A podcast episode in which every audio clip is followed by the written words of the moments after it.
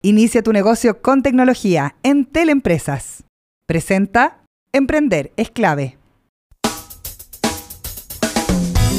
Porque mi idea puede marcar la diferencia. Perseverancia, creatividad, dinamismo e innovación. Todo lo que necesitamos para que nuestro emprendimiento salga adelante. Emprender es clave. Con María Elena Dresen. La clave. Me escucha. Hola, hola, ¿cómo están? Bienvenidos a nuestro Emprender es clave día lunes 27 de enero. Se nos va el mes de enero así de rápido. Un programa donde vamos a estar hablando de diversidad, inclusión en las empresas. Eh, vimos hace ya varias semanas atrás la reputación de las empresas o la confianza que le genera la empresa privada a las personas está bajísima en la última encuesta CEP que conocimos ya eh, a, comienzos de enero, mediados de enero. Y después eh, vamos a estar hablando de algunas cosas que tienen que ver con internacionalizar autores personas que escriben libros y probablemente ustedes si están de vacaciones están leyéndose algún buen libro, autores chilenos para el mundo. Así que ya les vamos a contar un poquito más qué es lo que se viene en nuestro programa, pero antes les quiero comentar una noticia que tiene que ver con Punta Arenas como ciudad líder para eh, comenzar esta campaña a la que se comprometió Chile en el marco de la COP25 de ser carbono neutral. Y precisamente se hizo una sesión hace algunas semanas atrás eh, de mesa de las personas que están a cargo de estos temas eh, y Em, decidieron, junto al champion de la COP25, Gonzalo Muñoz, el creador de Triciclos, que precisamente Punta Arenas sea la primera localidad que pueda avanzar hacia la carbono neutralidad de aquí al 2050. Y por eso entonces lo que van a comenzar a hacer durante este año es elaborar algunos planes de carbono neutralidad, que sean consistentes con los objetivos que se alcanzaron en el acuerdo de París. Es la región de Magallanes y la ciudad de Punta Arenas la que tiene emisiones per cápita eh, una de las más altas en nuestro país. Y eso eh, refleja no, solo un problema, sino que cuando hay un problema, y los emprendedores que nos escuchan y los innovadores que nos escuchan lo saben, eh, es también una oportunidad. Em, hay riqueza en cuanto a la biodiversidad en el sur de nuestro país y soluciones que se pueden basar directamente en la naturaleza que la tienen ahí, al alcance de la mano por ejemplo, los humedales, eh, los bosques magallánicos que captan la mayoría de los gases de efecto invernadero, están muy cerca de la ciudad de Punta Arenas. Entonces, ¿qué es lo que se quiere? Avanzar en dos caminos. Uno, descubrir de qué manera se puede lograr que cada uno de los habitantes de Punta Arenas emita menos gases de efecto invernadero y por otro lado, ir reemplazando poco a poco los combustibles fósiles por energías renovables, fortaleciendo las dinámicas de planificación territorial, que es fundamental para poder lograr esto, y tener una ciudad que crezca con una densidad que esté planificada, que sea mejor, no como lo que vivimos en el día a día en nuestras ciudades donde eh, la densidad está determinada por el tema económico, donde yo pongo, no sé, un gran edificio porque el plan regulador me lo permite, pero finalmente las medidas de mitigación son imposibles de realizar después. Entonces, eh, la idea es que se logre esta ciudad que tenga mejores servicios, mejor transporte, que le mejore la calidad de vida de las personas, finalmente una smart city, y que esté basada precisamente en soluciones que tiene la misma naturaleza. Fíjense que los especialistas que participaron en esta sesión que se llamó Punta Arenas, ciudad que queremos, eh, compartieron un poquito eh, cuáles eran los estándares de las personas hoy día y cuáles deberían ser los estándares de vida que uno debiera tener como ciudadano para emitir menos eh, emisiones de gases de efecto invernadero, porque al final también nuestra toma de decisiones está determinada por las oportunidades que yo tengo. no, es no es llegar y decir, ah, yo voy a hacer cero emisión, entonces me voy a subir al super transporte público excelente que tenemos cuando el transporte público no te está dando la posibilidad de hacerlo, por ejemplo. Em, es interesante porque se planteó una mirada de largo plazo.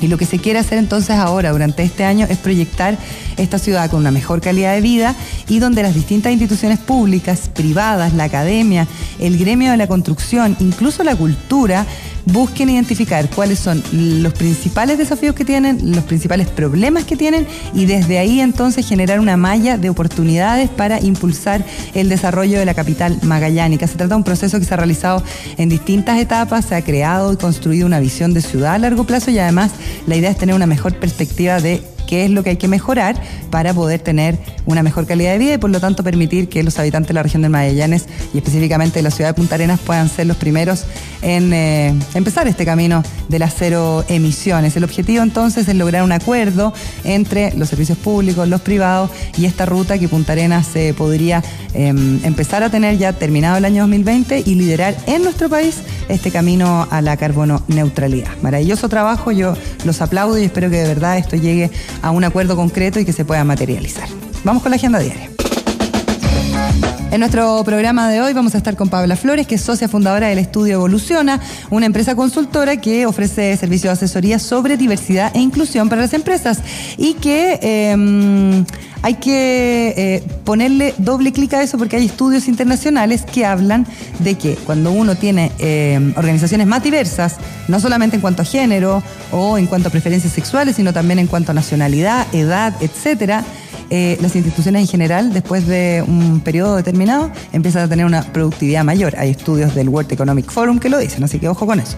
Y después vamos a estar con la periodista Vivian Lavín, agente literaria, para hablar de BLP Agency, que es Vuelan las Plumas, agencia literaria, que se ha unido a un importante agente coreano y lo que van a hacer es internacionalizar obras de autores chilenos. Es un hecho inédito para Chile y es la única agencia latinoamericana que tiene foco en Asia Pacífico. No se me había ocurrido a mí mandar a Corea eh, más allá de productos que pueden ser como alimentos, pero oye, la literatura, súper interesante. Vamos a hablar de esa innovación.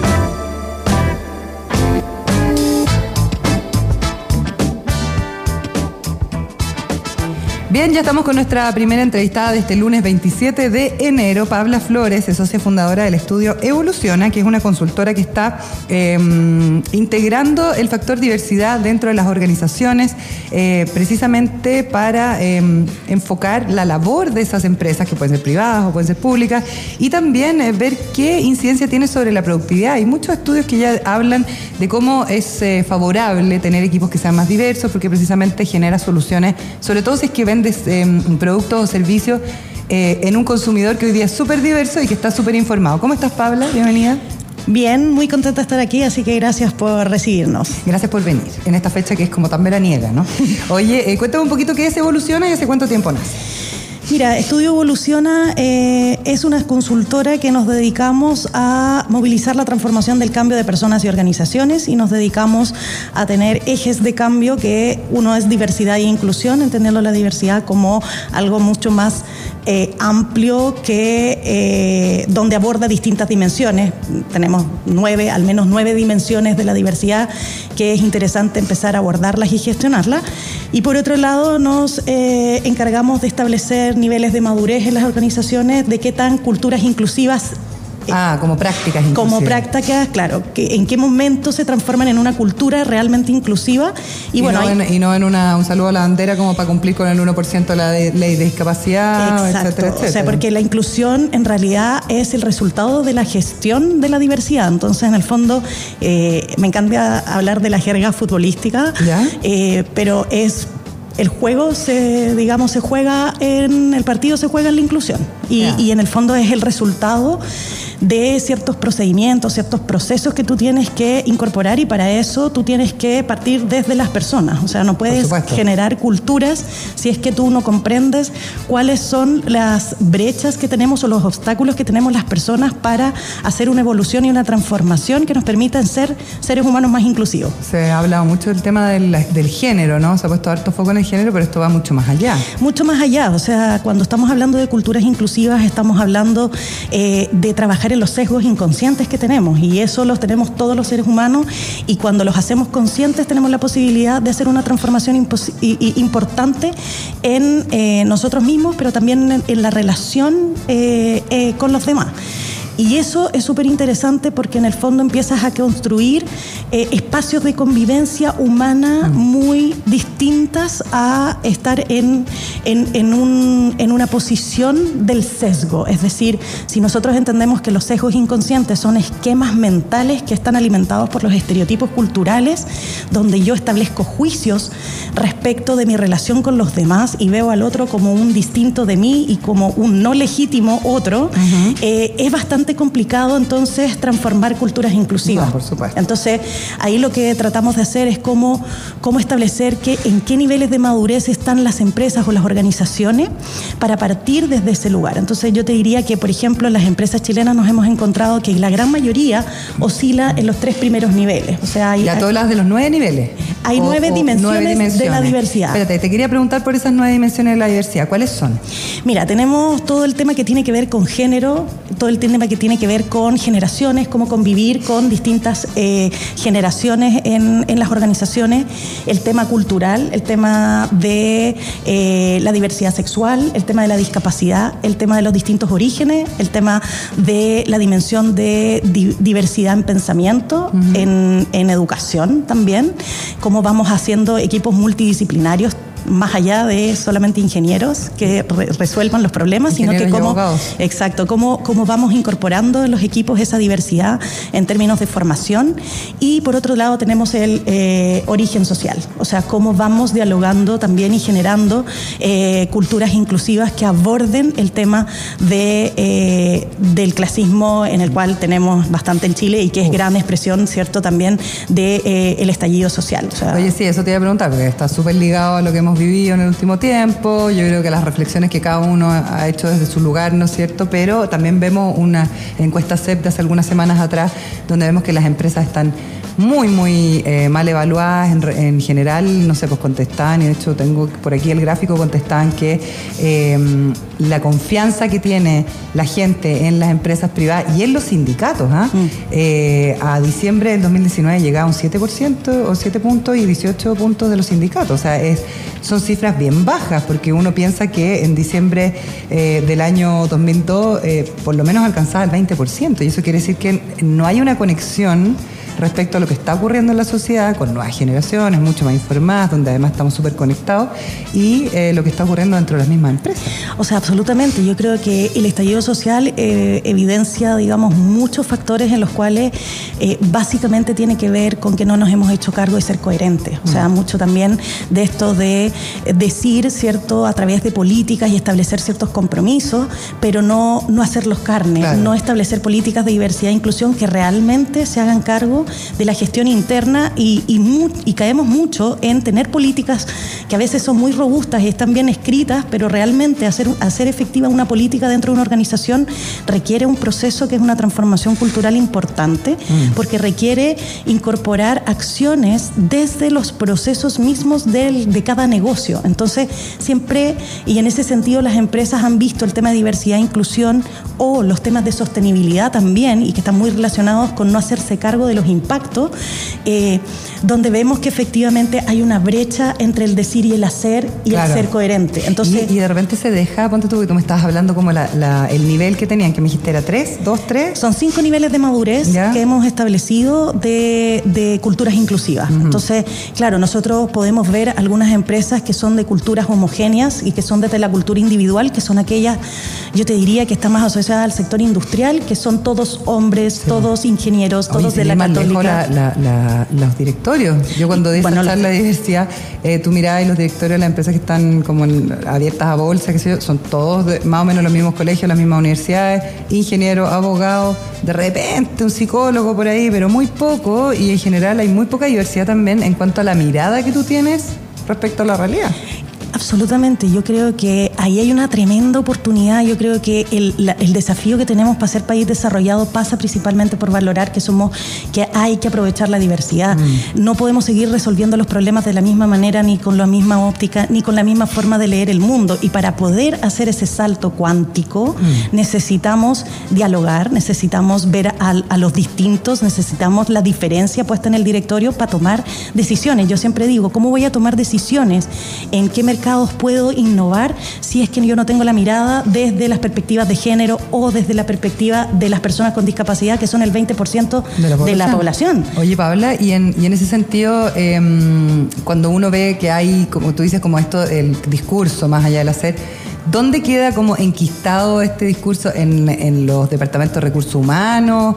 De repente hay departamentos de innovación que no los escucha nadie dentro de una gran empresa, más o menos. ¿Dónde queda ahí ese? Mira, el tema, el tema de diversidad e inclusión generalmente está en los departamentos de recursos humanos mm. eh, y, y, claro, tiene, tiene un cierto sentido que parte desde ahí porque el, las gerencias de recursos humanos tienen que ver con las personas y bueno, cuando estoy pensando en una transformación cultural, sí, tengo que partir por las personas. Pero si, si ん pero esto no es dueño de recursos humanos. El tema de diversidad e inclusión es un tema que es transversal al negocio. Y que tiene que partir del directorio para abajo. Y que tiene que partir de la conversación puesta en el directorio, pero además tiene que ser vista desde un potencial eh, que me va a permitir agregar un valor importante para que mi negocio se fortalezca. Y por lo tanto, si yo entiendo que hay una correlación entre diversidad e innovación mm. y la capacidad que tengo para hacer, para pegar, digamos, ese, ese batatazo que decimos de cómo puedo hacer procesos de innovación constante para optimizar mi negocio, eh, entonces es un tema que tiene que ver con la sostenibilidad del negocio. Y, y por, otro, por otra parte, tiene que ver también que hay una correlación y hay estudios que los ha hecho McKinsey, Boston Consulting Group también, Deloitte, eh, han hecho estudios donde hay una correlación también entre diversidad, mientras más diversidad tengo en los directorios, en la primera línea y en la cultura inclusiva de una compañía, entonces tengo un aumento en el retorno financiero. Pero eso... Es como una inversión. Exacto, pero eso no puede estar alojado como responsabilidad solamente de recursos humanos porque es una arista. Mm. Eh, eso tiene que, tiene que tener responsabilidades el área de las gerencias de marketing, las gerencias comerciales, las gerencias financieras, las gerencias eh, de transformación, la gerencia digital. Todos tienen algo que decir y tienen una responsabilidad para transformarse en culturas inclusivas. No pueden funcionar como silos. exacto. Y mm. yo creo que ese es uno de los grandes desafíos y, yo creo que, que con este estallido social hay una correlación también en que no nos hemos hecho cargo de transformarnos en un país inclusivo. Y cuando tú tienes segregación, cuando tienes desigualdad, cuando tienes eh, universidades para ricos y universidades para pobres y no se y no se juntan, no tienen esa capacidad de convivir, no tienen esa capacidad de eh, transformarse, entonces no tener, tenemos este estallido. Oye, Paula, y aparece también el factor tecnología, que yo creo que eh, nosotros seguimos como bien infantilmente viéndolo como que fuera una anécdota, un hobby, no sé, tú vas a charlas de gente que realmente conoce el tema y la nueva empleabilidad que genera toda la tecnología, no solamente en términos de codificar o trabajar detrás de un computador, sino que también, o sea, un youtuber que para nosotros puede ser una anécdota, gana más de 6 mil millones de dólares al año. Entonces, tú dices como ya, ok, ¿cuándo vamos a dejar de pensar que esto es una anécdota y vamos a empezar a pensar en los cambios de paradigma que también son conductuales? Y que, por ejemplo, en el caso de mi hija que tiene 14 años, ella eh, ya no se junta con su compañera de colegio tiene como amigas en todas partes, de todo tipo eh, de, origen social, porque las conoció en un, encuentro donde estaban en una casa y después siguen relacionándose todo el tiempo a través de Instagram, ponte tú. Mm. Y esa niña va a mi casa, está en mi casa, yo convivo con ella y, ni siquiera sabe de qué colegio viene ni de dónde viene y cambia completamente el paradigma, sobre todo en una sociedad tan cerrada como la santiaguina o la chilena en el fondo. Bueno, sí. O sea, generaciones van a entrar al mercado laboral esperando otras cosas. La generación, y bueno, ese es el choque. Las generaciones que vienen son generaciones que son ciudadanos del mundo. Exacto. Y por lo tanto no entienden ni conciben las instituciones como las generaciones de los. Como la nuestra. Como las generaciones nuestras. La mía que es cuarentona, yo no sé qué edad tienes tú, pero. Sí, casi. Claro, que te, enseñaban a trabajar y a mantenerte en un empleo a, todo, a toda costa. Así es. Entonces, tenemos enormes desafíos tenemos una, un, un, potencial enorme y creo que, que es el momento en que las empresas deben hacerse cargo de gestionar la diversidad. Y la, y la, diversidad no es... Eh, solamente que tengamos todos eh, personas distintas y con eso basta. Requiere un proceso, requiere que replanteen los procesos de reclutamiento, que, requiere que planteen estrategias distintas de tipos incluso de contratos porque va a cambiar toda la dinámica. Aunque tú tengas eh, aunque tú tengas diversidad, también esa diversidad tiene que ser respetada y escuchada, un poco lo que dices tú, el cambio cultural, porque también no me sirve de nada a mí tener un mando medio que puede opinar, pero que finalmente no tiene ni una incidencia sobre los procesos de esa organización. Bueno, la participación es un elemento central en esto. O sea, la- yo puedo ser diverso pero no inclusivo. Por, lo, por eso mismo el partido se juega en la inclusión y eso es muy importante. Y para transformarnos en, en- en- en culturas inclusivas requerimos replantear y mirar desde otro punto de vista la diversidad. Aceptar, respetar, valorar esa diversidad y ponerla a disposición para generar procesos de innovación y de enriquecimiento transformacional de las organizaciones, pero también de las personas. Eh, nosotros hemos tenido buenísimas experiencias con grandes empresas que realmente se han convencido de que esto es una oportunidad para, para, para transformar su negocio porque su negocio está requiriendo que haga una transformación absolutamente revolucionaria porque el mundo está cambiando La de manera... del talento también. O sea, y la pelea por el talento. Y el talento entendido de cómo puedo crear equipos que realmente se potencien. Y no puedo seguir pensando en una lógica, digamos, del siglo XX cuando estamos en una lógica siglo XXI y hay que pensar en el, en el futuro Cuando que ya ni siquiera tenemos representatividad que, eh, valga la redundancia, nos represente, porque... líderes. Entonces, la ausencia de líderes es precisamente porque cada uno está hablando como es como una cacofonía, ¿cierto? Que cada uno habla lo que quiere hablar, pero no escucha al otro, no Claro. respeta al otro, no hace enriquecimiento junto con el otro y eso requiere un proceso importante que tiene que ser acompañado. Las organizaciones tienen que ser acompañadas para generar esta transformación y para transformarse en culturas inclusivas, o sea, no es de hacerlo de, de un día para otro, o sea, No. demora al menos entre 5 y 10 años. Eh, ¿Con qué empresas han trabajado grandes así que tú hayas visto que ha habido...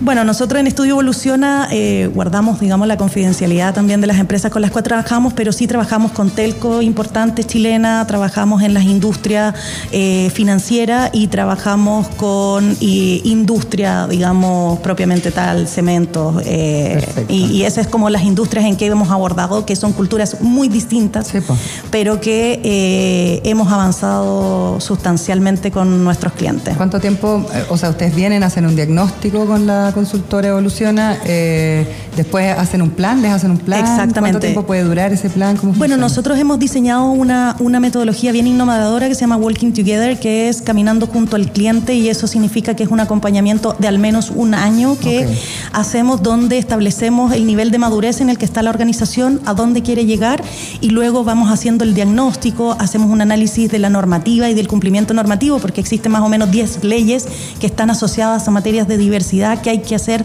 el check-in de cómo se está preparando la, em- la- la empresa para cumplir esa normativa, que es como el desde, y después va los procesos de adopción y de elaboración de políticas, de la estrategia y, las, y los indicadores de gestión y cómo esto se va incorporando en todos los procesos del negocio para agregar valor a la propuesta de la compañía. Ya, está súper claro.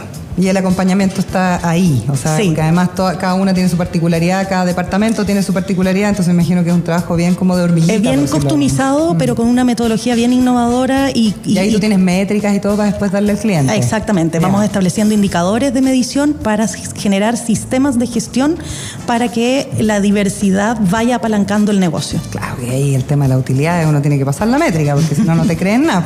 Oye, Paula, eh, yo estoy viendo que tienen un LinkedIn como Evoluciona Consultores. ¿Tienen página web también? Tam- eh, también tenemos eh, www.estudioevoluciona.com ¿Ya? y también tenemos eh, Instagram, Estudio Evoluciona, eh, guion bajo, eh, estudio guion bajo evoluciona. Evoluciona, perfecto. Y, y bueno, ahí estamos haciendo publicaciones y participamos en distintas redes también empresariales donde también acompañamos con nuestro conocimiento experto. Súper necesario, sobre todo en, la, en el momento que estamos viviendo socialmente, no solamente aquí en Chile, en el mundo. Yo creo que hay que empezar a mirar que, quiénes han sido también más, más avesados, más innovadores y han incluido, por ejemplo, el tema de la diversidad dentro de sus planes de negocio. Sí, solamente mencionar y quiero mencionar un cliente en especial porque lo, lo, lo, lo, lo- lo manifiesto porque acaba de ganarse el premio, el premio al el reconocimiento, no, No. el reconocimiento a- por Fundación Iguales a empresa chilena que ha trabajado por eh, ser más inclusivo con la comunidad LGBTI, ¿Ya? eh, que es Entel. Eh, Ah, ellos son nuestro, mira. nuestro cliente y, y lo, lo señalo porque, porque sí, el es nuestro reconocimiento... auspiciador, así que podemos señalarlo todo lo que quieran. Oye, ¿y le dieron un premio a la Fundación Le- Igualdad? La Fundación Iguales en la Noche por la Igualdad, que se desarrolló el- el- la semana pasada, eh, fue premiada como la empresa nacional que eh, ha desarrollado su aporte en transformarse Hay en una empresa. Hay casos que son emblemáticos en el mundo, por ejemplo American Express, que en México comenzó con el tema de, la inclusión de preferencia sexual, pero como en los años 80, y que la verdad es que se posicionaron y eso tiene una reputación que no es menor, más allá de que uno lo haga porque quiero cambiar la cultura, al final la incidencia sobre eh, el éxito de la empresa eh, también está ahí, está súper claro y está establecida. Absolutamente, y hay empresas, bueno, las multinacionales son las que han avanzado precisamente porque vienen de su casa matriz, Estados Unidos o Inglaterra o en Europa. Claro, pero en este caso son Eh, chilenos. Pero en este caso la particularidad es que son chilenos, entonces dar ese salto importante desde ser una empresa más conservadora a transformarse en una empresa inclusiva me parece que es algo besado y que tiene que ser celebrado. Sí, muy bien. Pabla Flores, socia fundadora de Estudio Evoluciona, muchas gracias por venir. Muchas gracias a ustedes por Que les vaya muy, muy bien. Nosotros vamos a escuchar una canción o nos vamos a la pausa y ya volvemos. Innovación y buenas ideas. Volvemos con Emprender es clave. La clave, me escucha. Emprende con toda la tecnología y al precio más conveniente. Contrata hoy el plan Inicia de Entel Empresas de 35 gigas con minutos libres, más internet fibra, 400 megas, más telefonía fija y el Office 365. Todo esto por solo 37.738 pesos masiva, ingresando en entel.cl slash inicia tu negocio. Entel Empresas, tus posibilidades son infinitas.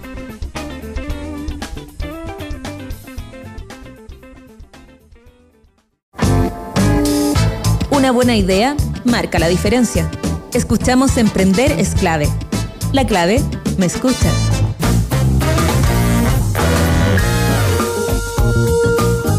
Estamos de vuelta con Emprender es clave. Recuerden que ustedes pueden repasar todos nuestros contenidos en nuestro canal de YouTube, también en nuestro eh, podcast en Spotify. Eh, pueden entrar a nuestro sitio web www.radiolaclave.cl y hacer sus comentarios a través de nuestras redes sociales con el hashtag Emprender es clave. Vamos a estar conversando con la periodista de gente literaria Vivian Lavín. Antes escuchamos un poco de música.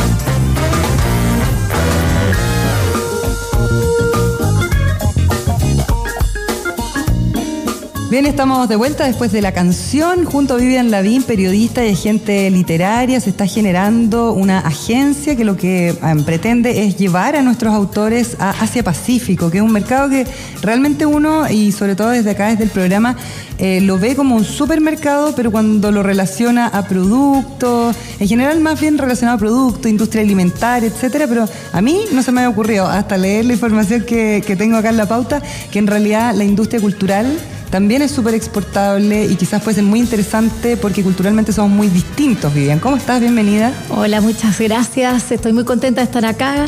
Eh, felicitaciones por el programa, por la posibilidad de, de poder conversar contigo. Bueno, lo que uno tiene que preguntarse siempre es, eh, por ejemplo, no sé qué auto tengas tú, cuál es tu microondas, cuál es tu refrigerador. Bueno, detrás de toda esa tecnología, de esa innovación, hay cultura. Claro. Una cultura que en este caso puede ser coreana, japonesa, alemana. Y eso lo entienden muy bien quienes eh, han sabido exportar no solo productos, sino que su cultura. Los- por ejemplo, Estados Unidos, Claro. que exporta un modo de vida. Claro. Bueno, nosotros en Chile, que nuestras exportaciones, en, en este Están basadas en el commodity. eh, están- y claro, nuestros recursos naturales. Claro. Y, lo que, y nuestras importaciones son productos y importamos ciertas características de la economía, pero no de otras culturas. Y esa es la base. Eh, yo se lo expli- explicaba hace un tiempo atrás a un, a un político y le decía, imagínese usted si un niño coreano, si un niño de China ve un libro así como nosotros teníamos las lecturas de niños, nos encontrábamos con un volcán enorme, bueno, el Fuji, por ejemplo. Claro. te- inmediatamente te lleva a una iconografía. Sí, a un dibujo. a- te, lleva a, una- a al- a algo cultural. ¿Qué pasa con el volcán Osorno? ¿Qué pasa con los cóndores? Con toda nuestra cultura andina, mapuche o sencillamente la ficción, que no tiene por qué tener así como un sello de una denominación de origen. Bueno, y si ese niño vio de chico una historia, se quedó con ciertos elementos, después cuando sea grande, sea un empresario, sea un abogado, lo que sea, y se encuentre con un chileno, va in- inevitablemente va a acudir a lo que se llama la memoria e- emotiva, Emotiva, claro. la memoria sensible. Claro. Y entonces, claramente es un enorme apoyo para que nuestros productos, es decir, eh, junto al vino, claramente que hay que tener una épica, pues. Sí, pues, eh, Vivian, porque además todas las de esto y me hace todo el sentido del mundo y eh, se ha estado como tratando de empujar un poco el desarrollo de estas economías naranjas, ¿no es cierto? Las economías que están basadas en el aporte cultural y hay métrica y hay cifras que hablan de cuáles son los aportes al PIB donde está más desarrollado el tema de exportar cultura. Bueno, el- en el PIB, eh, las industrias creativas aportamos un 2%. Acá. En Chile, para nuestro PIB. En otros países llegan hasta como el veintitanto. Ya, dos. La pesca es 2,2.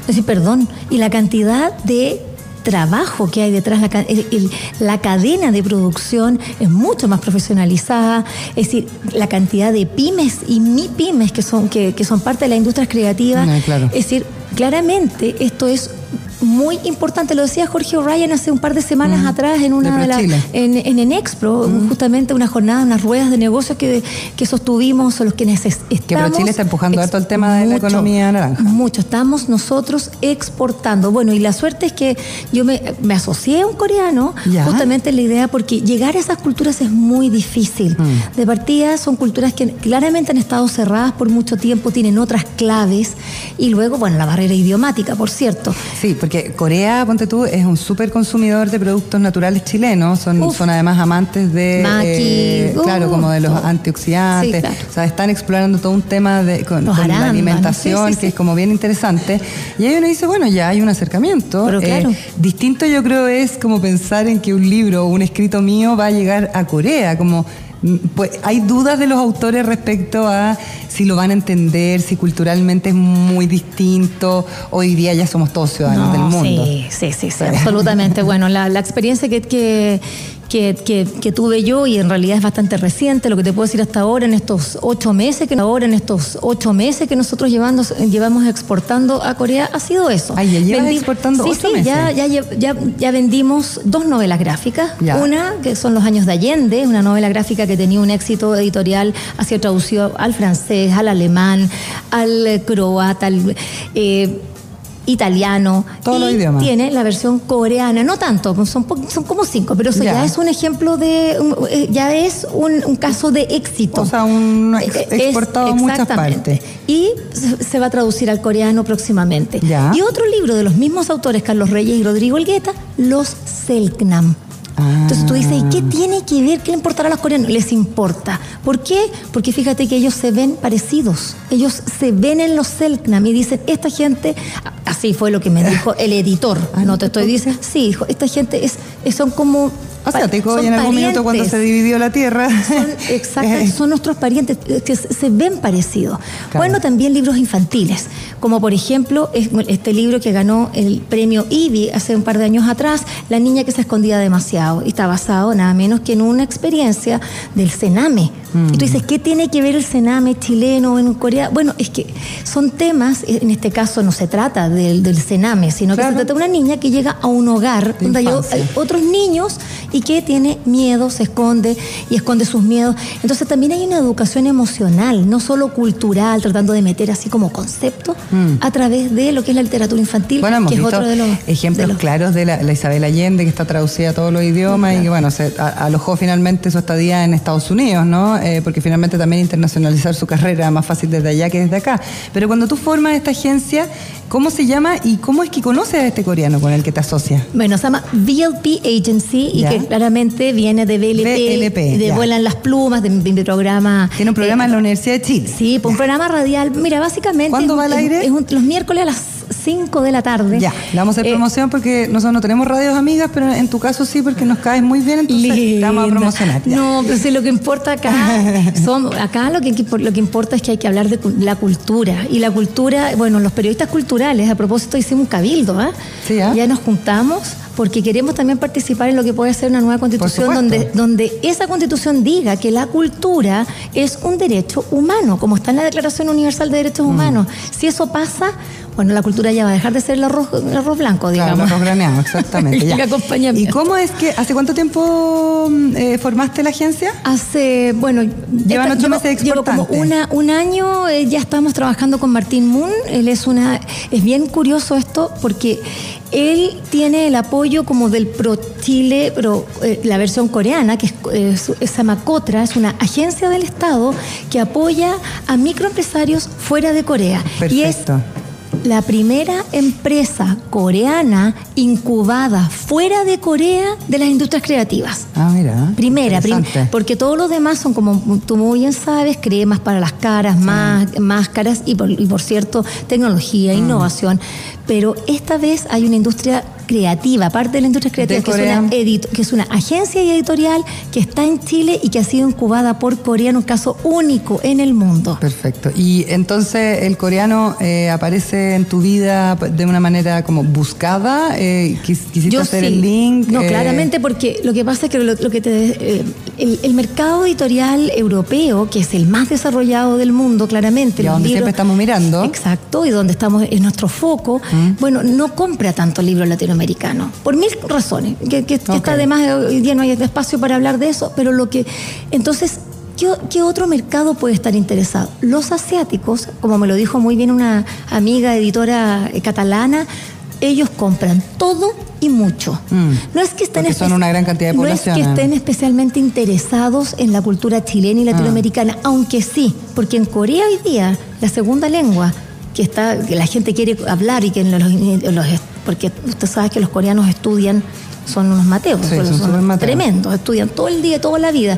La segunda lengua hoy día más buscada, más y que la gente quiere aprender es el castellano después del inglés. Ah, mira. No es el chino, como era hasta hace unos pocos años atrás, es el castellano.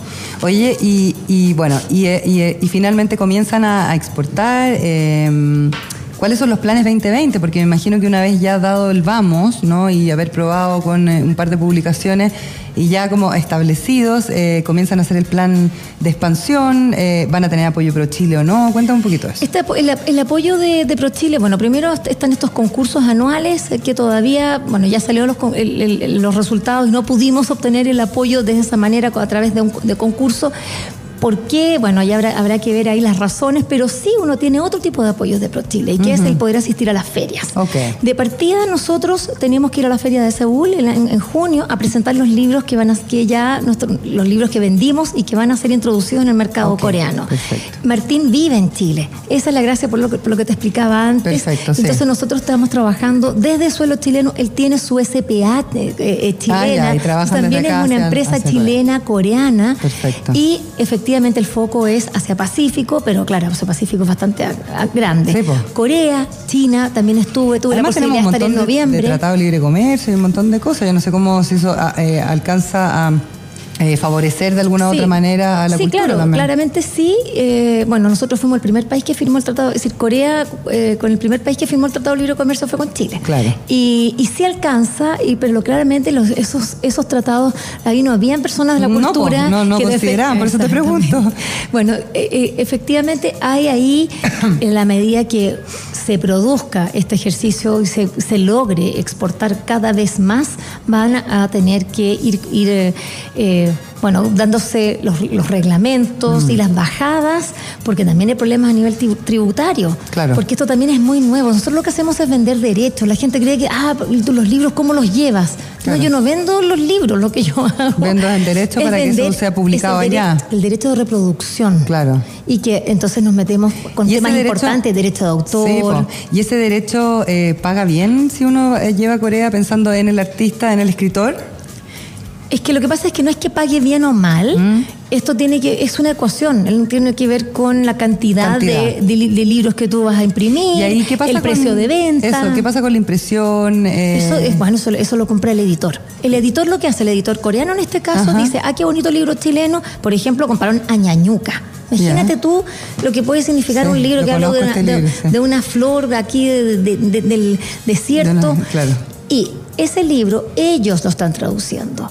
Y luego, lo más probable es que elijan y, y que sea semejante al formato chileno, que es, eh, que es grande. eh, Pero a Macarena y a Paulina le llega plata por esto.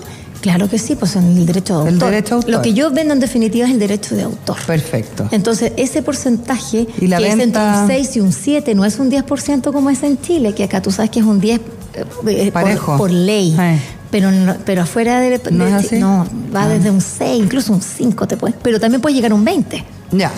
Es decir, depende del autor, depende de la, del, poder de negociación. ¿Cuál es la reacción del autor cuando tú empiezas a ofrecer esto? Bueno, eh, sorpresa, alegría, porque lo que pasa es que imagínate que en Chile vemos dos agencias literarias. Con lo que se produce acá, mm. deberíamos tener muchas más muchas más.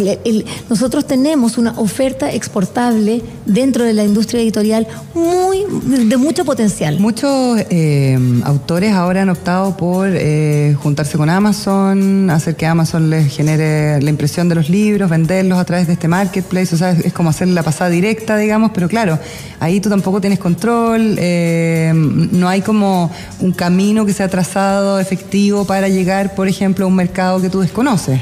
Mira, yo creo que son otras maneras, pero claramente hoy día el mundo es la profesionalización de la industria de la industria editorial. Y, dentro de esa industria, el agente literario es, tiene un rol muy importante. En Chile prácticamente desconocido, pero me imagino si te digo Carmen Balcells, mm. te vas, ah, claro. Bueno, porque ella fue la que explotó todo el, boom eh, del boom latinoamericano en Europa. Mm. Ella descubrió, los descubrió a todos. Pero el agente hoy día es central. Muchas editoriales solamente de darte el ejemplo, no se quieren relacionar con autores ni ilustradores con nada sino que le dicen, fantástico, me encantó conocerte, que, que me llame, que, tu agente me contacte. Claro. Porque no quieren reunirse. Y, en general el autor chileno tiene esa sensación, o sea, tiene como ese, lo, tiene considerado, seteado como poco, ya. Poco. O sea, falta todavía profesionalizar esa, esa parte. Poco, mm. claramente, porque bueno, porque habíamos, porque somos, es decir, porque somos pocos agentes, porque nuestra industria no está, no tiene un foco eh, eh, internacional, a pesar de que es una de las líneas de la política del libro. Oye, te quería preguntar, Vivian. Lavín, periodista y gente literaria que conversa con nosotros a esta hora en Emprender es clave. Em, te quería preguntar un poco como por las nuevas generaciones también de escritores. Mm. Eh, tú vas partiendo hoy día mismo a una feria en Francia que mm. tiene que ver con los cómics, por ejemplo. Nosotros tenemos mucho autor que se ha dedicado al cómic o eh, autores que son eh, ilustradores, mujeres ilustradoras, que tenemos buenísimas mujeres ilustradoras. vienen con otro seteo, ¿no? Los más jóvenes. ¿Cómo, cómo lo ves y qué has experimentado con las distintas generaciones de autores? Bueno, yo creo que sí, efectivamente, en, esta tendencia no solamente en Chile, esto es en el mundo. Verdaderamente, hace un par de meses teníamos a Joe Sacco acá en Chile y, lo que hace Sacco, que es periodismo, eh, reportea, claro, reportea zonas de guerra y llegó a Chile nada menos que en octubre, pero ya, ya, ha pasado el 18 de octubre. Llegó de una guerra a otra. Eh, eh, bueno, pero la, la, narrativa gráfica, porque hay que diferenciar, puede ser de ficción y, no ficción. Él hace no ficción. Mala imagen, con quien estuvimos en, a fines ahí de, diciembre en Guadalajara. Y en, narrativa, narrativa gráfica. narrativa gráfica, Los Años de Allende es una obra, es, pero tiene un poco de ficción, porque tiene una historia ahí, hay una parte de ficción, pero todo lo demás es, historia. Perfecto. ¿Y cómo son? Cómo son? ¿Son más eh, flexibles? ¿Andan con más hambre de conquistar el mundo? ¿O, o lo mismo? Yo creo que eh, ellos efectivamente, bueno, son más, son generaciones más jóvenes, eh, algunos los que están, pero pero en general el mundo de los ilustradores es un, mundo bastante dinámico. Es distinto. es, muy dinámico, claro, por, por, la manera de cómo, cómo se difunde. Hoy día mm. está hasta, hasta el webcomic, que es un proyecto que estamos haciendo con justamente con, mi socio coreano para poder hacer una plataforma de webcomic en castellano también. Mm. Es decir, pero sí efectivamente son generaciones que son más dúctiles y están más disponibles para hacer ciertos cambios. de repente el autor se nos quedó como en esa figura, como que quiere estar en su escritorio, como eh, que lo descubran. Porque, y lo descubran. porque además cuando uno habla de industrias creativas, hablando de todo tipo de industrias culturales, digamos, más allá de la escritura o lo audiovisual o eh, los videojuegos que hemos exportado mucho, eh, como que el músico, el pintor siente que está vendiendo su arte y por lo tanto se desvirtúa el concepto artístico. Eh, me da la sensación por las entrevistas que he hecho que a medida que son más jóvenes, esto ya obviamente saben que tienen que sobrevivir de lo que es su pasión, ¿no? Es que no es solo, sé que no es solamente una cuestión de, sobrevivencia, mm. tiene que ver con cuando tú entiendes que eres parte de la cultura. Mm. Obviamente, si te voy a poner un gorro de McDonald's, decir, claro, eh, eh, es decir, o tenés que poner el McDonald's ahí. Bueno, quizás, quizás, quizás tengas que hacerlo. Yo, es que yo creo que acá el purismo. Eso, mucho purismo. pero eso yo creo que ya no, no, no. Es decir, para, para este nuevo mundo Acá lo que importa es que se lean, lo que ellos quieren que, que, que, que lo que están haciendo no lo lean dos gatos. Además, imagínate lo entretenido que te lean en, en, En Oriente, en Corea, y, que después te puede expandir a todo el mercado asiático. Ojalá, ojalá, porque eso depende, eso depende también cómo se mueva allá, el trabajo que nosotros desarrollemos con, con ProChile, pero estoy, estoy muy contenta, bueno, agradecida también de, de- de- de los instrumentos que ellos dan. Yo encuentro demasiado entretenido tu, Mm, tu negocio, tu emprendimiento, eh, innovador, notable. Así que, Vivian, ¿dónde la gente puede encontrar más de BLP Agency? Tal cual en www.blp o blp.agency, sin C Agency, sin com. con Sí, Y. agency, porque está como en inglés, Oye, porque y- en realidad uno tiene que hablar todo, todo esto es en inglés, uno Sí, po. castellano poquito. No, claro. Oye, y Martín eh, se ponen nombres Sí, occidentales po, para poder llama- llamarse sí, Martín. pues se llama porque- Hangyu. Claro. Hangyu. Eh, dices es Martín porque él Sí, se pone, lo- los asiáticos se ponen en nombre realidad, eh, mi occidental. experiencia, lo que, lo que he visto, como que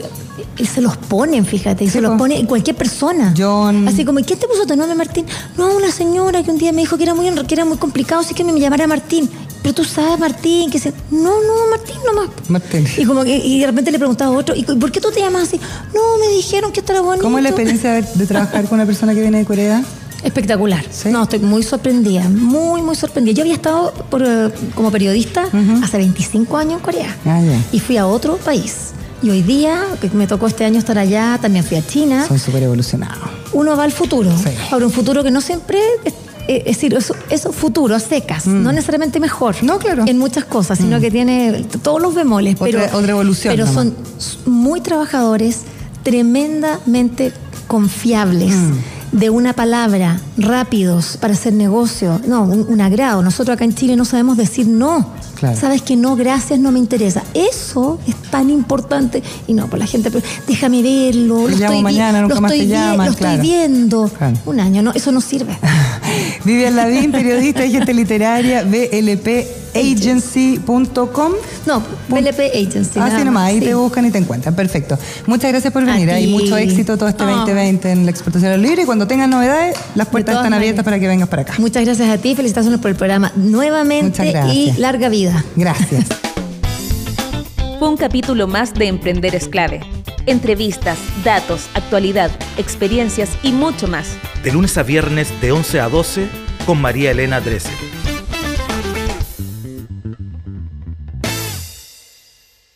Inicia tu negocio con tecnología en Teleempresas. Presentó Emprender es clave. Con tecnología, todas tus ideas son posibles. Emprende con los PAC Inicia tu negocio de Entel. Plan móvil, 35 gigas con minutos libres, más internet fibra 400 megas, con telefonía fija y Office 365. Todo por solo 37,738 pesos mensuales masiva. Exclusivo en entel.cl. Slash Inicia tu negocio. Entel Empresas. Producto exclusivo de contratación web.